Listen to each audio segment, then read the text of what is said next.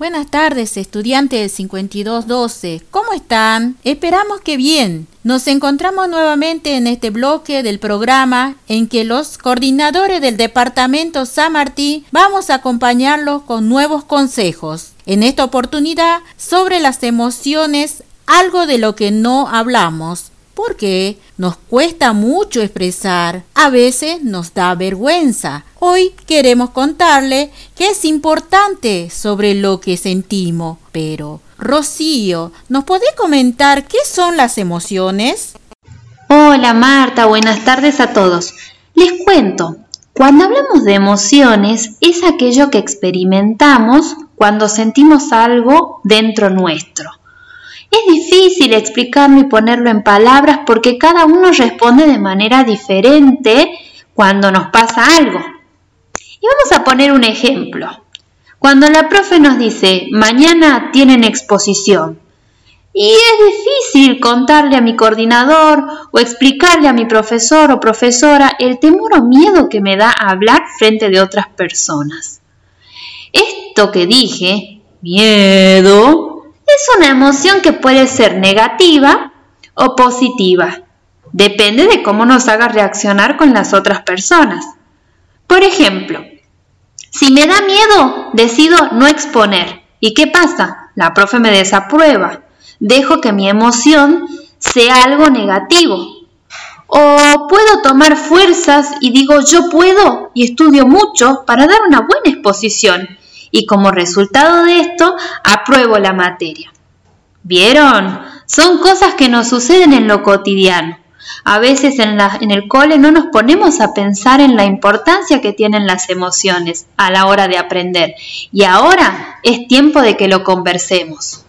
Muy bueno, Rocío. Ahora vamos a escuchar al profe Luis, que nos dará algunos consejos sobre cómo actuar ante el miedo o vergüenza, que nos paraliza muchas veces. Adelante, profe. Buenas tardes. Gracias, Marta. Como nos contaba la profe Rocío, las emociones las experimentamos constantemente. Estas nos guían y nos enfrentan a momentos difíciles o momentos importantes en nuestras vidas. Ahora nos detengamos un momento a reflexionar sobre lo que se viene diciendo. ¿Es posible pensar en nuestras emociones? ¿Ustedes qué opinan? Parece un poco complicado, ¿no? Pero sí se puede controlar las emociones y pensarlas. Les dejo unos tips para que practiquemos con la intención de mejorar vínculos y relaciones. La primera, ayudar a reflexionar. Es importante establecer un buen vínculo afectivo, mantener una comunicación constante con las personas que nos, que nos vinculamos sin ser invasivo, a veces solo es necesario ser escuchado. Como decía Rocío, por ejemplo, ante una situación de miedo a ser evaluados por los profesores, es bueno preguntarse, ¿con qué recursos cuento para evitar esa situación? ¿Dialogo con mi profesor de manera constante para tener mayor confianza en las situaciones de evaluación? Segundo, anticipate. También es importante ser organizado, hacer un calendario sobre las tareas a realizar, anotando recordatorios sobre las actividades del colegio, los proyectos, es decir, adelantarse a cuestiones importantes que debo, que debo hacer para evitar ataques de ansiedad, ira, angustia, entre otras emociones. Tercero, hablar sobre las emociones. Es necesario aprovechar aquellos espacios en donde brindan momentos para manifestar lo que se está percibiendo, verbalizar lo que se piensa y siente, tener mayor confianza y autoestima. Recuerden que es importante practicar todo lo que se viene mencionando y autoevaluarse, realizar de manera constante cómo controlamos nuestras emociones para mayor bienestar emocional. Nos seguimos escuchando. Muy importante esto que nos dijo el profe Luis. Ahora, ¿quién nos va a ayudar a comprender sobre este tema? Su coordinadora favorita de la sede Campo Durán, Rocío. Adelante, Rocío. ¿Ustedes sabían que cuando tenemos miedo nuestro cuerpo nos está avisando que hay algo que nos amenaza? ¿Con qué? Bueno, con sentirnos mal o que algo no nos saldrá bien.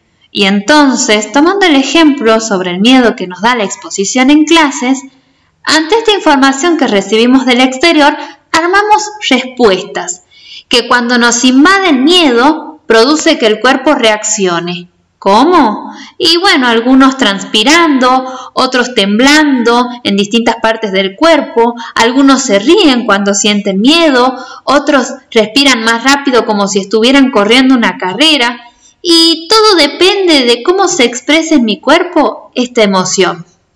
Lo importante es saber que cada uno de nosotros podemos enfrentarnos a nuestros miedos para mostrar lo mejor de sí mismo. Los consejos que nos dio el profe Luis son muy importantes para lograrlo. Además, eso nos ayuda a que nos relacionemos mejor con los compañeros, con mi profe, con el coordinador y sobre todo comprendiendo que todos aprendemos de nuestras experiencias y que podemos cambiarlas siempre que nos propongamos. Muy bueno lo que nos comentó Rocío. Quiere decir que nuestras emociones influyen en todo nuestro cuerpo y no solo en la mente. Les voy a comentar un poquito más. Durante la década de 1980, Robert Bluetooth menciona otro sistema de clasificación de la emoción conocida como la rueda de las emociones. Mm, ¿Qué quiere decir esto? La rueda de las emociones. ¿Ustedes saben qué significa? Bueno, bueno, les comento. El señor Robert sugiere que hay ocho dimensiones emocionales primarias y contrapuestas. Ellas son alegría frente a tristeza, ira frente a miedo, confianza frente a disgustos, sorpresa frente a anticipación. Este modelo demuestra cómo las diferentes emociones pueden ser combinadas o mezcladas entre sí, del mismo modo en que nos enseña la profe de artística a mezclar los colores primario para crear otros colores. Ejemplo, hoy tenemos mucho, mucho miedo por la pandemia que circula por todo el mundo, pero tenemos que pensar que va vamos a salir adelante. Por supuesto que vamos a salir adelante. Con este pensamiento que vamos a salir adelante, estamos creando un gran optimismo. Qué curiosidad interesante la rueda de las emociones, ¿no? Ahora, para reflexionar, el profe Emanuel nos dirá cómo podemos entender nuestras emociones. Adelante, profe.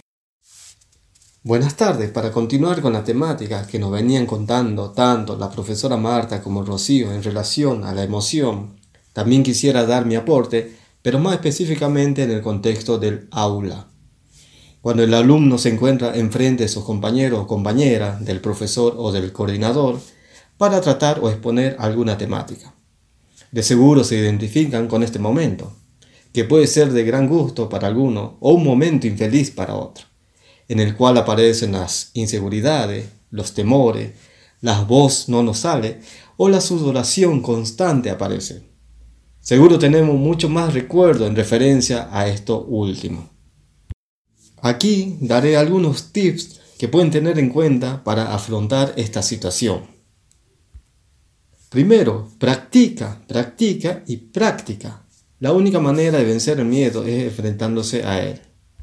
Segundo, antes de empezar, respira profundamente. Esta técnica te ayudará a aliviar los nervios.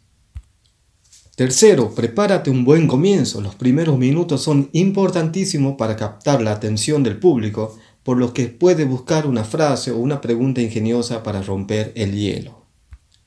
4. Conoce el contenido de tu tema. Es importantísimo que te familiarices con el contenido de tu presentación investigando y estudiando tu tema es necesario sentir pasión por el tema que vamos a presentar. Quinto, sé tú misma o mismo. Exprésate al público tal y como eres, siempre respetando las normas según el lugar donde te encuentres. Hasta aquí he llegado con mis consejos. Hasta la próxima. Bueno, bueno, bueno. Hasta aquí llegamos con este bloque. Nos despedimos hasta mañana con un abrazo virtual. Nos estamos escuchando.